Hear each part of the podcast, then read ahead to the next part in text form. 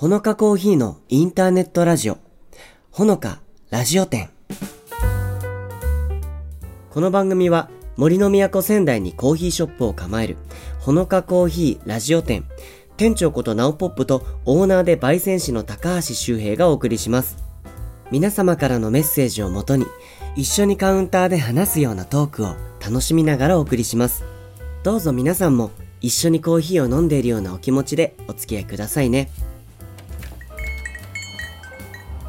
本日もお客様がいらっしゃいました。いらっしゃいませ。はい、今回も開店でございます。周平さんいらっしゃいませ。はい、いらっしゃいました。いやーもう前回から引き続き、うんもうやっぱ夏真っ盛りになってきているので、まあセミの声が聞こえてきたなとか、うんうんうん。夜になるとカエルの合唱が聞こえるなとか、うんまあスズムシとかもなんか秋口までそうですけど、うん、やっぱりこう自然音が冬って聞こえないじゃないですか。ああ、そうだね。なんかこれはやっぱり冬じゃないと聞けないよねってあんま浮かばないんですよね。ああ、雪も落としないしね。そうそうそう、ね。だからやっぱり夏に感じるものがやっぱりこう視覚だけじゃなくてまあ匂いとか夏の夜の匂い僕好きなんですけどわかります？この夏の夜の匂い、なんか雨上がりの匂いとかわかるけど。とかそうそう。やっぱりなんだろう。そもそも外にうん。冬の夜にって出ないから、こう感じちゃうだけかもしれないですけどなね。んか夏の夜の散歩の匂いってなんか僕の中ではあってはいはいはい。なんかこの時期になってくるとそれこそあのやっぱり僕うん。暮らしてる地域だとうん。近くにコンビニとか、うん。まあ、あとはその24時間やってるスーパーとかあるから、なんかちょっとアイス買いに行こうかなとか、はいはいはい。ちょっとビールもう一杯飲みたいなみたいな感じで、夜ちょっと買い物に行くのも苦じゃなかったりするから、うんうんうん。余計にねこう夜外に出ることもあると思うんですけどそね。その夏の夜に楽しむ風物詩といえば言えば。やっぱり花火じゃないですか。花 花火ですね。でこの夏なんかまあ各地ね花火大会とかそれこそこうコロナ禍も抜けてきて、はい。もうそれこそ久しぶりの開催っていう街もたくさんあると思うんです。本当だよね。うんだから仙台はねその七夕祭りが、うんそのなんだろう曜日関係なく8月6、7、8と、うんうんうんえー3日間あの、ね仙台七夕っていうのあるじゃないですか。はい。で前夜祭という名のついた花火大会が8月5日にあるっていうのが、うんうん。もう仙台の人にとってはもう本当にお決まりのねこの4日間だと思うんですけど。県外の人ってどのくらいご存知なんだろうね。そうだから仙台にいたりするともうこれが当たり前のようになってしまいますけど、他の県でもこう町それぞれのなんかこう感覚っていうのはあると思うんですけど。仙台市民からすると、うん。正直前夜祭がそう。一番盛り上がる。そう。なんかやっぱり七夕ってやっぱこう見てうん。風情があるなとかうん綺麗だなとかこそう静かに楽しむ要素も結構あるじゃないですか。うんうん、むしろそっちですよね。だからあんまり前夜祭というかそのうん。8月5日の花火でイエーイってなる感じはやっぱり強いと思うんですけど。うんうん。え実際どうなんですか？僕は福島から出てきてる人間だから仙台生粋のねうん、周平さんとしてははいはい。どうですか？夏祭り花火大会。うん、楽しんできた経験っていうか記憶とかはやっぱり子供の頃からあるもんなんですか？そうですね、うん。いつが一番最初なんだろう。でも高校生とかじゃないですかね。そうか友達同士でもちょっとこう外に出やすいね年齢ではありますからね。うん。うん。で街中の学校とか行ってたのもあるのあでその学校帰りとかに見たりとか、うんうんうんなんかそういう記憶から始まってやっぱりその大学生になってはいはい。友達とかと見に行ったりとか、お酒も飲めるようになるしねそのぐらいになってくるとね。その見る場所もね、河川敷の一番近いところで、お酒飲みながらみんなで何時間も場所取りしながら見るっていうこともあれば。逆にだんだんこう今になってくると、うん。あのーコーヒーハウスお2階が自宅になってるんですけど、その自宅のベランダから見え富沢から見えるんですか？そう意外とね見えるんですよ。こう八木山越しにちょっとう、はいはい。上の大きいあのうん花火とかだうんうん。と上の半分ぐらいが結構見えたりして。あーなるほど。そうやっぱこう人混みをね縫っていくっていうのはやっぱりその若い頃はすごく楽しかったですし、はいはいはいお祭りの空気感っていうのを感じられたのがすごい若い頃は楽しかったんですけど、うん。だんだんやっぱりこう年重ねていくと、はいはい。人混み行くのなんだんだんこう億劫になってきたりとか、まあ、お子さんもいると余計そうですよね。そうですね、んうんうん。行き帰りのこう交通をね、はいはいはい。あの考えると結構うん。行けなかったりとかもするのでなんかいろんなところで見えるのもありがたいですしうん。楽しみ方も年々変わってきてるなっていう。なるほも楽しませてもらってますね毎年ね。なるほどね。だからやっぱりまあ僕も仙台に住むようになって今年で19年おが経つわけで。仙台市民そうね人生のもう半分以上仙台市民なんですよ、うん。なんですけどだからそのなんだろうでも初めて僕宮城に引っ越してきて、初めての夏のその花火を見たのが実は仙台の花火じゃないんですよ。え？お隣の名取の閖上でそう上がってたあの花火大会っていうのうがん。僕最初に多分宮城に来て感じた花火大会なんですよ。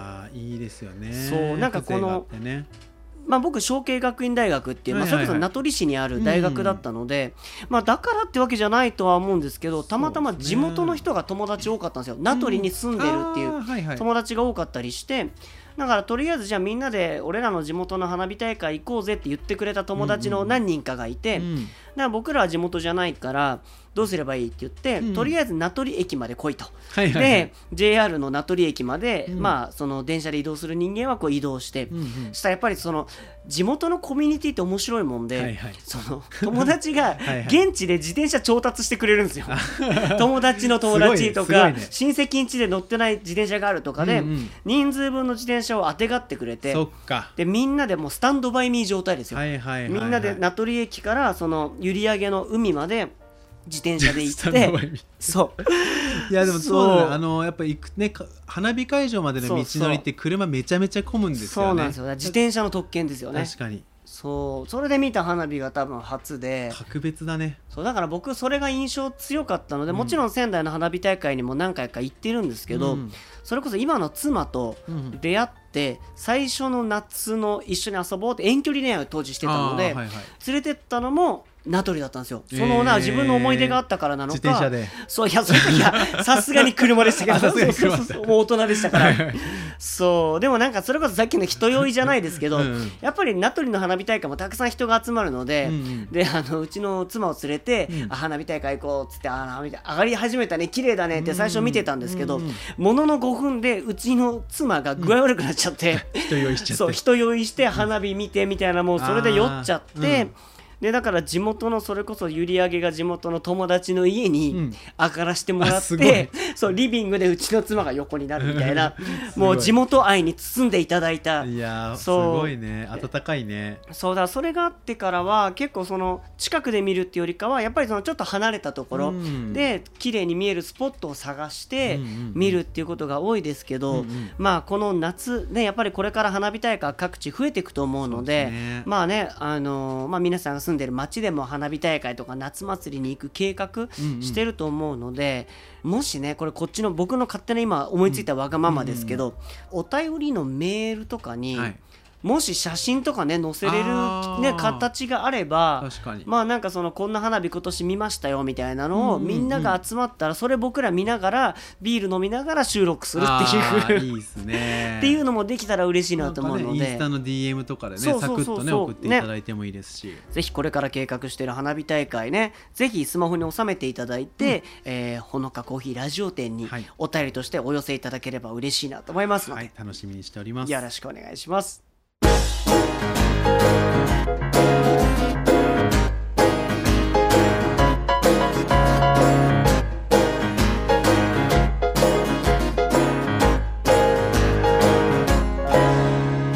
行きたい場所に行けないことなんて。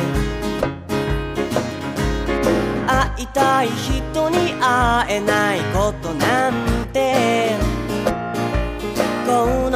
の年にもなれば珍しいことじゃない。いちいち落ち込んでもいられやしない。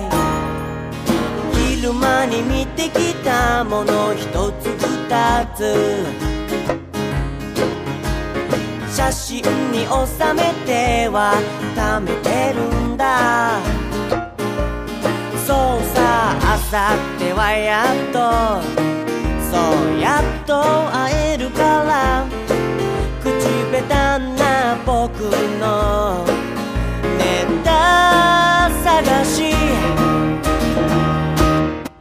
テクテク歩こう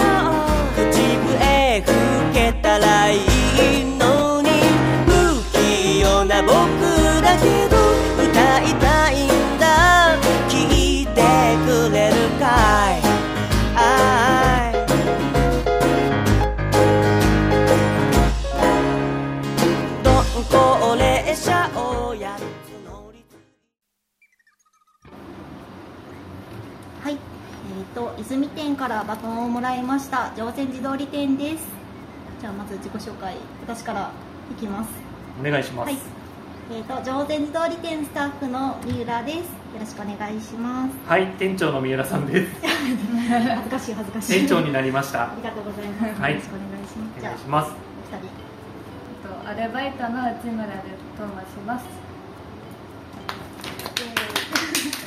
はいマネージャーの木更と申します。1ヶ月常禅寺でお世話になってます。よろしくお願いします。お願いします。泉店のね前回のやつめちゃめちゃ面白かったね、ちょっと泉店を超えられるかいや超えられない。別に争ってないから。超えられないけど頑張ります。はい頑張りましょはい、えーと泉店からテーマをいただきました、テーマがたった一杯のコーヒーでうそうだね、はいずっと後ろで流れてたね。ナオポップ店長と社長の歌声が。私このテーマをいただいた時すごい考えてしまったのですが、うん。お二人何かいいお話ありますどういう振り方 どういう振り方お願いします。と最初はうんとコーヒーはなんか大人の方が仕事のお供で飲うんむ飲み物というイメージ確かに。で強くうん。その人たちってどういうあの思いを持って飲んでるのかなとかって思ってたんですけど、まあと私専門学校でコーヒーを入れる授業があって、うんうん。で現役の方から結構プロの方から教わっていて、うんうん。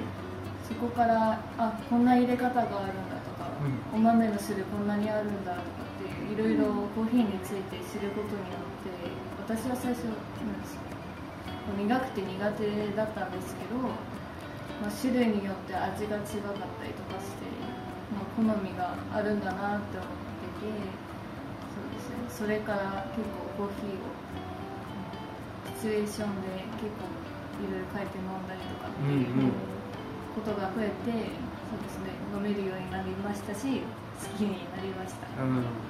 いいね。いろいろ分かると楽しいもんねコーヒーって、はい。うんああやばいじゃん。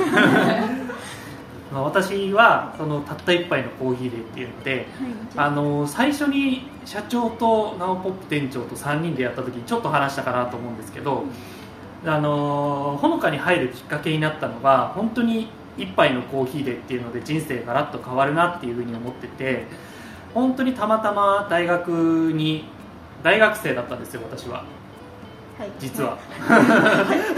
そう。大学大学生の時になんか遅刻してはい。何すっかな今日ってもう大学行く気ねえなと思ってわ うわその時にほのかに行って、はい。なんか家の近くにコーヒーあるわと思って行って、はえー、と今の会長の高橋育子さんにコーヒーを入れてもらって、はい。なんかこうたわいもない話をしてそこからもうほのかにガン決まりしてしまって、もう通いまくって今では働いてこんな感じになってみたいな風になっちゃってるので。そう。だからこう一杯のコーヒーその本当に一杯のコーヒーからそういうふうにこう人生が決まることもあるんだなとはいいうのでちょっとそういう話をしてみました。はい。まあ私焦っててちょっとかぶってしまったなマジか。私もこの顔を知ったきっかけのたった一杯のコーヒーでもお話ししようと思ってて、あ話しても。もちろんです。聞かせていただきましょう私前の職場でちょっとかなり落ち込んでしまうことがあって、うんうん。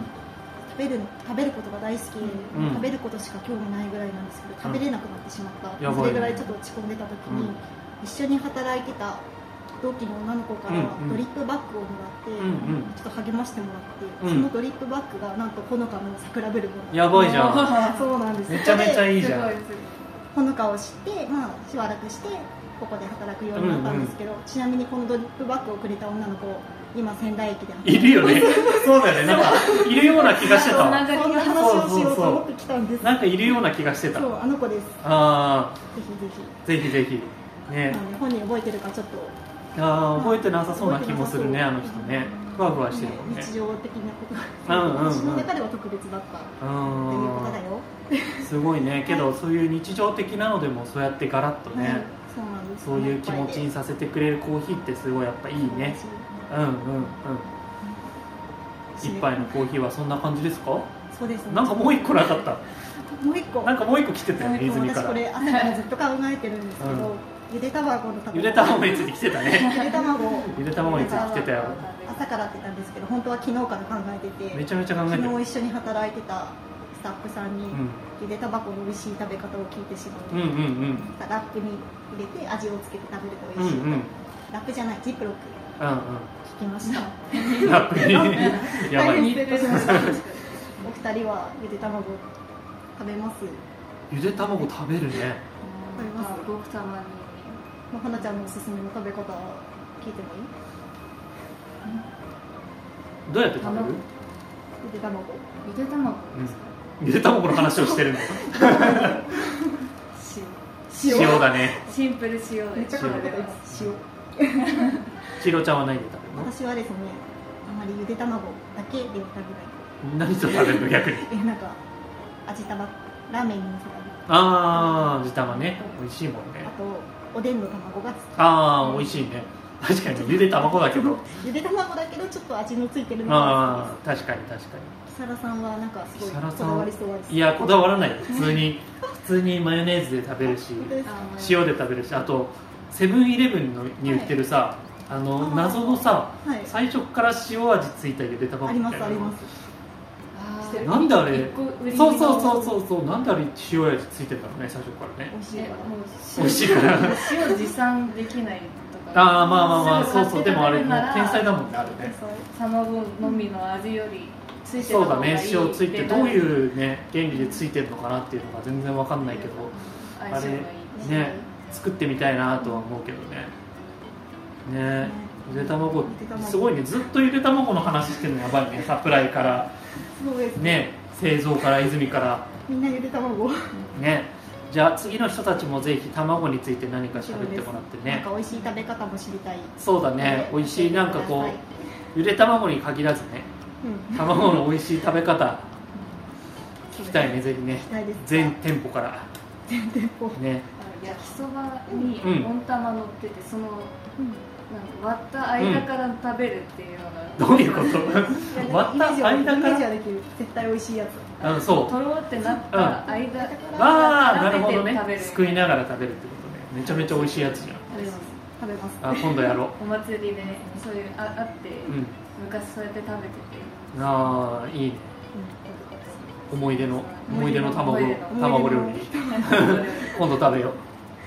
では卵の話題はこれぐらいで。卵の話題はこれぐらいで。で乗船地から、うん。えー、とバトンを渡そうと思うのですがそうです私もね決めてます。さっきなんかちらっと出てきたもんね ね、私の大好きなスタッフがいる。今日もお店に、ね、うん。来てくれた。また別のスタッフのなんか来てくれたね。うん。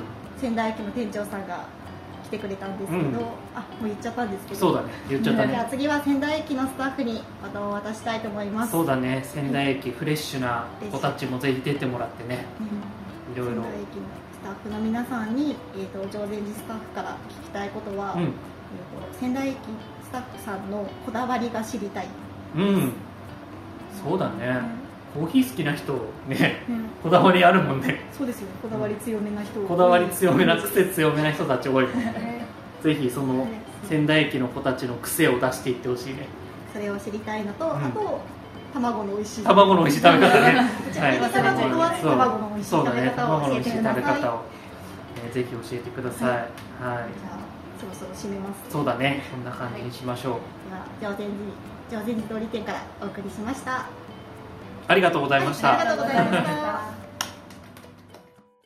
はいということでまあなんかその夏の過ごし方それぞれまあもちろんね、うん。その暑いところ苦手な人はやっぱこういうとこ行くよとか、うんうん。まあいろいろあると思うんですけど、はい。まあこのコーヒー店としてのまあこの業界としてね。業界として、うんうん。まあなんか僕ざっくりやっぱアイスコーヒーいっぱい飲むよねっていうところとか そうだよね。なんだろうだからそんなにこう想像つかないんですけど、うんうん。コーヒー屋さんとして夏といえばこういうことあるよっていうのってあったりするんですか？そうですね。あの、やっぱアイスコーヒー飲むって印象強いと思うんですけど、はいはい。コーヒー業界って夏場やっぱりこう落ちるんですよ消費が。あ。暑いんでそっか。あの1日飲むコーヒーの杯数っていうのが必然的に減っていくんですね。ホットだとなんか1うんうん。日3杯とか確かに確飲むコーヒー好きの方も、うん。アイスコーヒーってなってやっぱそのコーヒーの香りをやっぱり楽しむ方が多いので、うんうんうんうん。アイスコーヒーだと1日1杯になっちゃったりとかか。そうすると必然的に消費がね半分以下になっていくっていうことでね。うん。まあ、時間ができてくるんですよね、コーヒー屋さん自体も。うんうん。あのね、お客様が少なくなってくればその分空いた時間ができるので、うんうんうん。そのタイミングで、うん。結構その全国のコーヒー屋さんが、まあ、やるというか、はいはいはい。そのコーヒー協会が実施しているのがそのコンペティション競技会、へえあた大会ってことですか？そうですね、あのコーヒーの大会って何ぞやって、ね。はいそうですよね、まあうんうん。少しねラジオで前もしかしたら話したことあるかもしれないんですけど、もういろんなそのバリスタのはい。大会エスプレッソを抽出して、ラテを入れたりとか、はいはあとはそのフィルターコーヒーって言われるそのハンドドリップ、要はそのフィルターを通して入れるはいはいはいはい。コーヒーを競い合うとか、あとはハンドドリップ、うんうん。またちょっと違うんですよね。ハンドドたそこ別なんですね。またちょっと分かれてるんですよ。フィルターコーヒーの方はどんフィルターコーヒーであればそのエアロプレスとあか入れ方は選べるというか、フレンチプレスとかでも全然いいんですけど、はいはいはい。えっとハンドドリップの方はまあ俗に言う本当に上からお湯を注いでその技法のみで透過するっていう。えものとか、はいはい。あとはその焙煎の大会ーとかもありますし、あとはそのはいはい。テイ,、テイスティング？カップテイスターズっていうああの3つのカップの中からはい。違うカップを1つだけ当てる利き酒みたいなやつのコーヒーバージョンみたいな。それのなんかその正解数と時間を競う、みたいな色もありとあやるあらゆるあの大会がね夏場に結構行われることが多いんですけどそれ一個一個うん。別の大会なんですか、それとも一個の大きい大会の中でそれぞれいろんな部門がやられるみたいな？えー、と一応別の大会なんです。まあ、その協会運営してる協会自体は一緒なんですけど、うんうんうん。カテゴリーが違うんでこのちゃんと大会ごとに名前がついててこの日はこの大会ですみたいそれのなんか予選が夏に行われることが、まあなそうなんだ、まあ、時期ね結構ずらしたりとかもあるんですよ、はいはい夏に行われる大会が結構多くてうんうんうんで予選でみんなやっぱりこう出すコーヒーとか、そのカップテイスターズだったら練習をし、はいはい。に明け暮れているっていうことが結構あって。へえそうなんだ。私もね何回かこう、うんうん。ハンドドリップの大会とか、うんうんうんうん。あとはそのフィルターコーヒーの大会とか、はい出させていただいたことあるんですけど、はいはい。特にやっぱこうフィルターコーヒーの大会で、まあその競技のルールみたいなのがやっぱりあって、まずルールブックがすごいねえ熱いのが来るんですよ。え。そんなにこう細かくあるんですね。結構細かくあってこの時間内にこうはいうことをやってくださいとか、こういう材料は使っていけるこういうのはダメとか、でこういう項目で評価をしていきますよとかっていうのがあったりするんですけど、えーっとなんかまあプレゼンがある競技だったんですね私の時は。あ喋りもするっていう。そうですね、自分が提供するコーヒーの、うん。まあ、説明、はい要はそのお客様に実際にお店で提供する時か。のようにうんうん。えー、と豆の説明、まあ、焙煎だったりとか、うんうんうん。その豆がどういうふうに作られてるとかもそうですけど、まあ、味、はいはいはい、うんこういうふうなフレーバーがしてこういうような質感で、うん。酸味がこういうふうにあって温度変化に伴ってこういうふうに変化していきます、はいはいはい。で抽出の方法はこういう方法をとっていて、うんうんうん。こういった部分が感じられるようなコーヒーです。まあ一応コンセプトみたいなのをねあはいはい。あの各バリスタの皆さん考えて、はいはいはい。自分はこのコーヒーのこういうところに課題があると思うからそれを解決する方法はこの抽出方法ですとか、ああなるほど、うん。じゃあそのまあそこも評価に入るってことですか？そうですね。まあ斬新性とかないんですけど、はいはいはい。なんか、うん、うまくこう理にかなってるとか、うんうん。まあちゃんと説明ができてるかみたいな、味が伴ってるとへー。か、はいはいはい。説明と一致してるとか、えーなるほど。それをまあ時間内にやるんですよね。それはもう審査員的な資格を持った方々が審査するんですか？それは。そうですね、うん。あの審査員のプログラムを受けられた、まいあ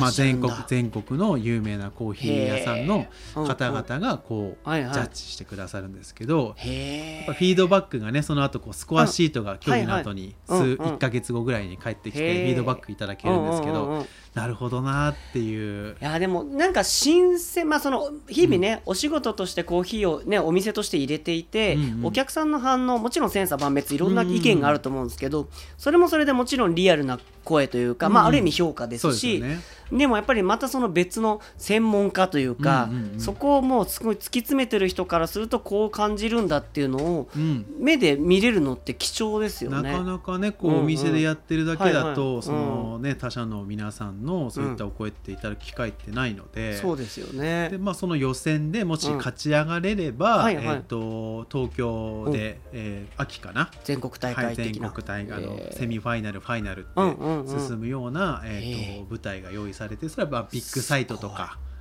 甲子園みたいですね。そうですね。なんか地区大会からみたいな。ちゃんと、はいはいはい。そうそう用意されててでうん。大会によってはそれでうん。まあチャンピオンになって日本チャンピオンになって、世界大会、はいはえー、そうなんだ。今ちょうど、えー、と6月はいはい。末の、ね収録段階ではそうなんですけども、うん今そのバリスタの世界大はいはいはい。会と,、えー、とフフィルターコーヒーのブリュワーズカップっていう大会が、えー、とギリシャのアテネで行われて日本代表の方々が今行っていらっしゃるっていう。そうなんだ。なんかそのコーヒーのうん。例えば抽出方法、まあいろいろ分かれて、うん。ハンドドリップの大会、えーまあ、フィルターコーヒーの大会いろいろあるよって話あって、うんね。まあ、それはなんとなくコーヒーをまあい入れます、うんうん。入れたコーヒーをその審査員のしあの工程を終えられてる方が、うん。コーヒーを飲んでどう感じるかっていう評価なんだろうなってなんとなく想像がついたんですけど、さっき言ったら焙煎？うんうんうん。焙煎っていうのは飲むところまでは行かずに評価されるってことなんですか？えーとですねうん。まあ、カップするそのカッピングって言ってはいはいはい。引いた粉にお湯を注いで、はいはい。まあ、それをテイスティングするところまでで評価ではあるんですけあどーそこのこう焙煎のプロファイルがうんうん。その狙った通りにちゃんと進行するかとか。着目点が違うんだ、もうその豆をそうですね。いかにその自分のまあ理想像というか、ってところにちゃんとたどり着ける焙煎をできているかっていうのを確かめるためのテイスティングみたいなうんうんうん。方法になるってこまあ、とどっちも大事になってくるっていうところななんですよね。だから奥がねやっぱりいろんな面で奥が深いところがね、あるんですよね。まあ、でそれ面白いのが、うんうんはいはい。その世界大会とか日本大会でうんうんうんやった方法が、うん。その大会だけではなくて、はいはい。時を経て、うん。お店でやることのスタンダードになってくるっていう。あことも結構あって今までこう大会でしか見なかったような技術とか、使ってる材料とかが、はいはい。ちょっと1年後見てみると、街のお店とかあみでんなやってる技法になっていったり。楽しめる。あと器具とかもそうですよね。あそこに付随していろんなものがまあやりやすいそれに使える器具が開発されたりとそかうですね。普及したりとかっていうのにつながるんだ、今よく置かれているうん。コーヒーハウスとか、うん。あとは仙台起点にもある、はいはい。えっと、ミルですねコーヒーグラインダー、うんうん EK43 っていうのがドイツの機械なんですけどもともと豆の引き売り用の、うん。えっと、コーヒーグラインダーなんですけど、はいはいはい。えー何年か前にそのバリスタの大会で、えー使った方がエスプレッソで使用したことをきっかけにエスプレッソで使うお店さんがめちゃめちゃ増えたりとか。なるほど。なんかそういうふうにこう、うんうん。新しいあの技術の、はいはい、はいイノベーションが行われるのが世界大会。そんなきっかけにもなるってことになだ。なんるというところで。えこれ一般の人見れるんですか？一般の人も最近 YouTube とか、はい、で配信されてるのそっでかそっか、はいまあ、バリスタ志望の方もそうですし、うんうんうん。一般のお客様とかでもなんか楽しんでいただけるようになってきてるなっていうのは時代の変化だなと。じゃあこれ多分ね教えてもらわないとわからない世界というか、うん。まあコーヒー屋さんですよとか、まあ、例えばそれこそコーヒーでそういうバリスタチャンピオンを目指してるとかっていう方であればね、うん情報もちろんキャッチできるとは思うんですけど、うん。これ聞いて初めて知った人も多いと思うので、まあ実は夏にはい。こんなことがコーヒー業界では起きてるんだっていうのを、まあ、どんなものがあるのかなっていうのはもうそれこそ YouTube とかはいで検索していただいて、うん。まあちょっとねコーヒーを楽しむこちょっと新しい視点というかね、はい。にしていただけたら嬉しいですね。そうですね、うん。えーここから PR コーナーに入ってきますけれども、まあ、前回配信分7月の前半分だとこうスコーンのねこううん。入れ替えが新しいメニューありますよって話がありましたけど、まあ終わり際にもっとこう他にもありますからねって話がありましたけど ね。今回はどこの部分ですかね？えー、と泉店とコーヒーハウスでまずうん。新しいそのパンケーキ、はいはい、えーの商品ができております。うんうんうん、えー、とふすまパンケーキを使った、はい。えー、とハニーマスタードチキンあの、まあ、スコーンとパンケーキのセットの商品ですね。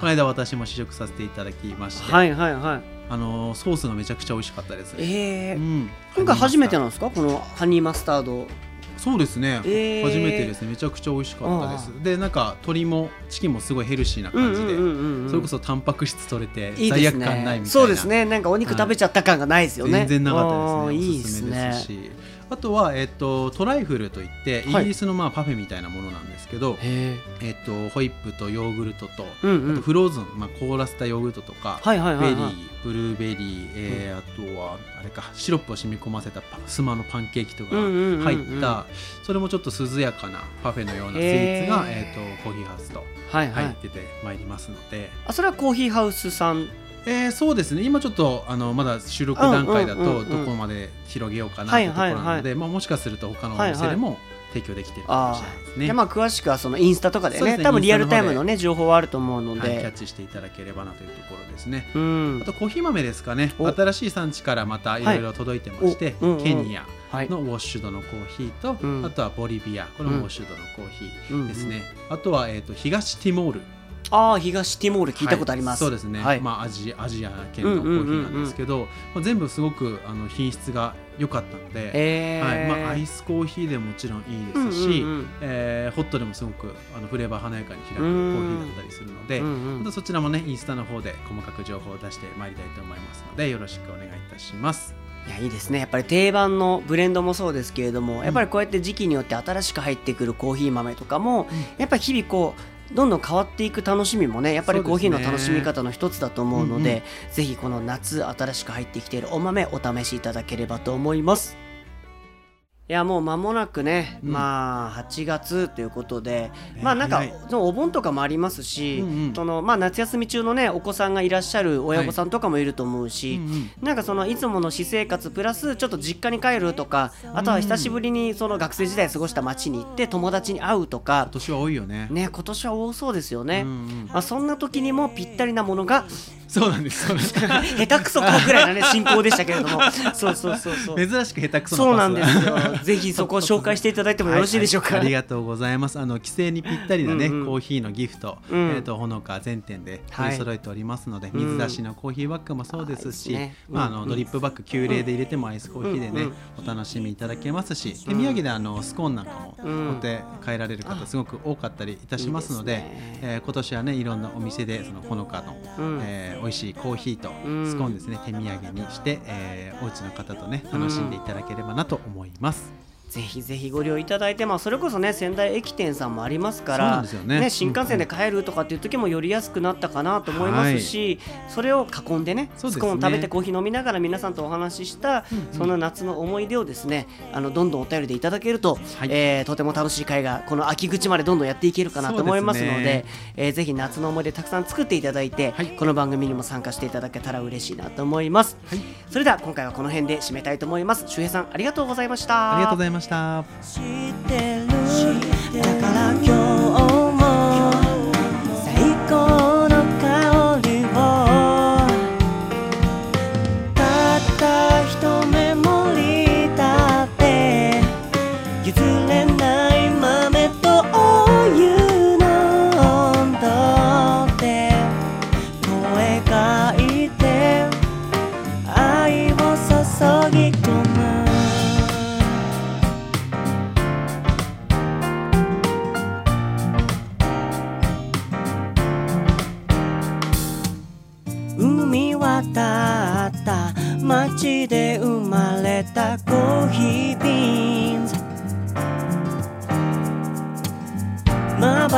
瞬きもままならない。絶妙な焼き加減で。